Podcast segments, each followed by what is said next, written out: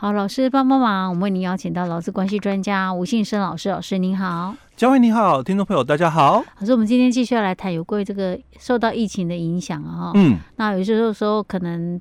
导致这个公司被停业，没办法上班了，老公没办法上班，对，到底要不要给薪？嗯，哦，我们上一集里面讲到那个劳动部其实呃最近有这个说明有大概三种样态了哈。第一种样态就是被呃就是呃就是那个什么政府要求停业的，像八大行业这种的，哎，对，好不可规则劳雇双方的这种的话，劳工不用补付劳务，然后雇主呢是可以不给薪哈。那第我先讲第三种哈，嗯，那第三种就是说，雇主可以做到的防疫措施，雇主要想办法配合。可是他如果做不到，导致他不能营业的这种，雇主就应该要给劳工薪资。哎，对，这个是属于规则于雇主哦。就像我们在呃前几集我们有说明嘛，比如说你这个因为发生公安哦，所以导致被勒令停工嘛。那当然像这种情况哦，就是归责于雇主。是 OK 好。那第二种情况是说。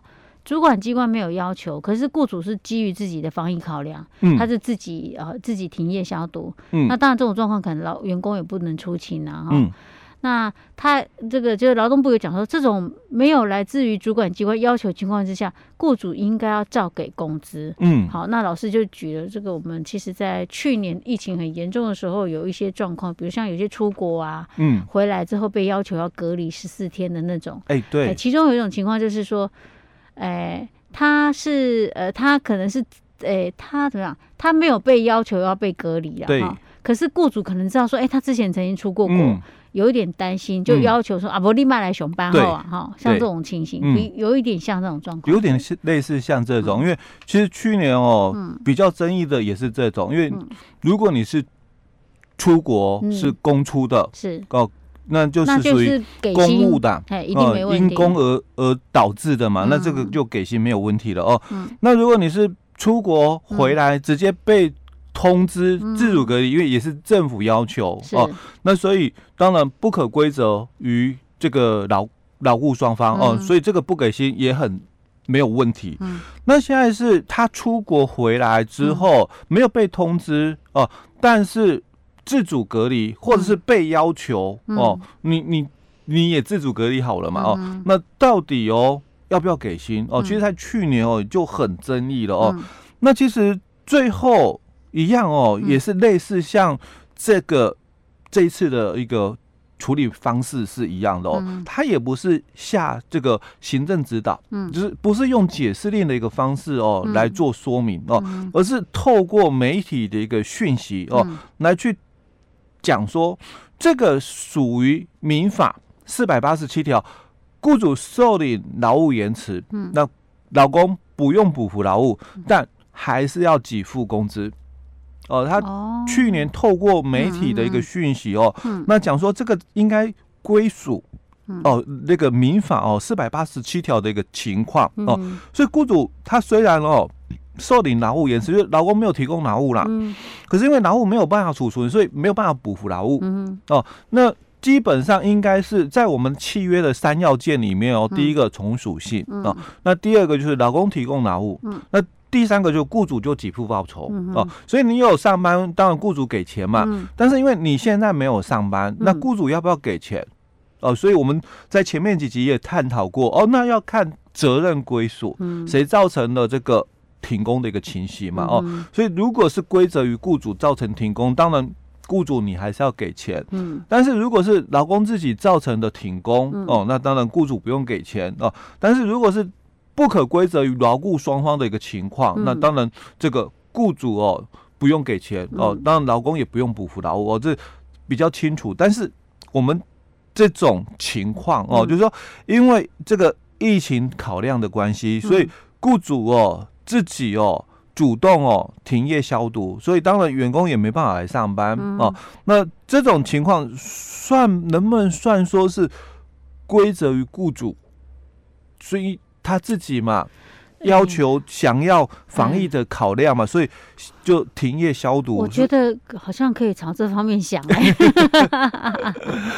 因为政府没要求啊，可是你是你雇主自己要这样做的、啊。可是他也是为了大众的一个，那你就是有良知啊。欸、对，那就要多照顾老公一点。对啊，那就也一起照顾你的员工哦，那就工资照给哦。嗯、而且我觉得这个是可以双方讨论的了哦。嗯、但是我要先谈的是去年哦，嗯、我们的这个主管机关他透过了媒体的一个讯息哦，嗯、那告诉我们说这个。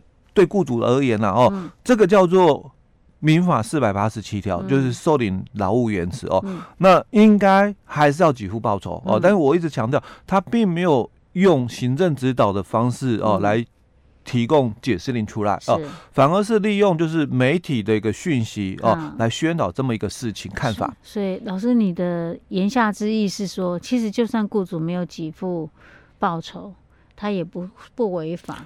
对，因为找不到他违法的法条，因为这个如果要讲严格一点，就是那你们当初劳资双方的约定是什么？因为这个停工，嗯，哦，就我们讲，因为这个停业消毒嘛，所以员工就没有办法来上班嘛，对不对？那这个停工是因为这个雇主的原因导致的停工吗？因为好像看起来是，可是如果探究原因的话，它好像又是比较类似于就。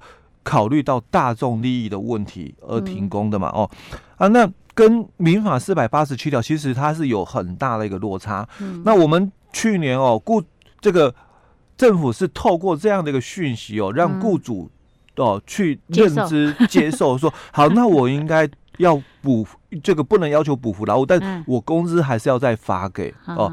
但是我们在今年哦。你就发现哦，我们的主管机关哦，他的一个说法又不一样，嗯、也是用这个媒体的一个讯息哦，嗯、那来去宣导，而不是用这个解释令的一个行政指导。嗯，那他就提到了，假如今年哦、呃，还有就是说疫情的问题，那我们在去年开始有多了两种假出来哦，第一个就是防疫隔离假，嗯哦。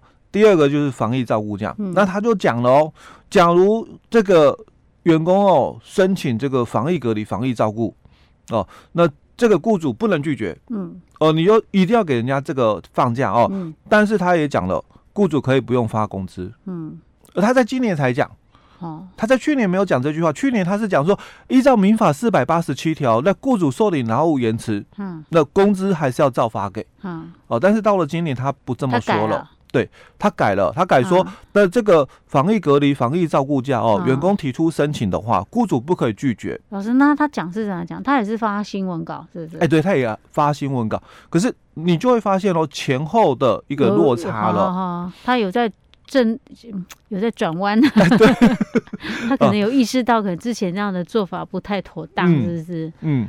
哦，那之后我们在五月五号哦，又有一个就是这个。接种疫苗假，嗯，哦，那他就直接讲清楚了，嗯、这个接种疫苗假哦，施打后的二十四小时内都可以申请，而且你只要提出就是施打证明、嗯、哦，因为请假又有证明文件嘛，嗯、哦，所以你要拿出这个施打的证明哦，那你都可以来申请，雇主一样不能拒绝，嗯，但是可以不给薪，哎，对，可以不给薪，哦，所以他也把这个部分哦就理清楚了哦，嗯、所以我会觉得说在。这种情况下，就是主管机关没有要求，那雇主哦，因为自己考量防疫的一个问题哦，因为这关系到大众的一个利益哦，所以他自主的停业消毒了哦。当然，因为这个停业消毒的期间嘛，老公就没有办法来上班哦。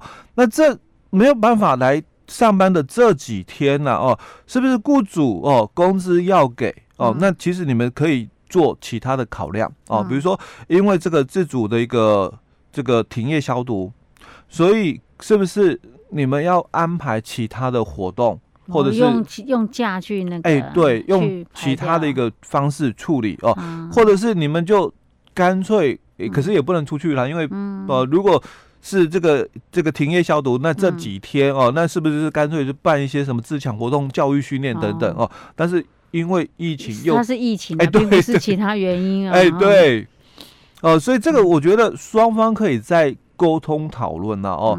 那像呃去年哦，本来我们叫做这个无薪假哦，那现在叫做减班休息哦。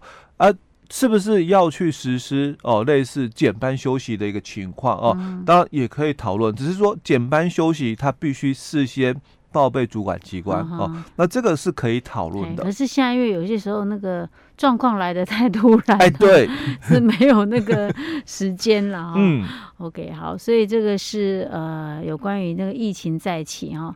那可能公司有些时候会，公司雇主或劳工有时候可能会面临像这样的状况的时候，嗯、怎么处理？对，OK，好，可能所以以后像各种事情都要考量下去，都要把它列入什么公司的管理规则啊，或者是什么劳动契约里面啊。其实这种情形，嗯、他们。事业单位哦，如果在他的工作规则或者是劳动契约哦，有事先规定或约定的话哦，那其实问题都解决。是，哎，因为问题是这个是很突然的。哎，对哦，但是因为哦，我们法律有规定重启约定，你们双方的约定抵触法律，当然就无效哦。但是因为法律如果没有规定的话哦，那事业单位有。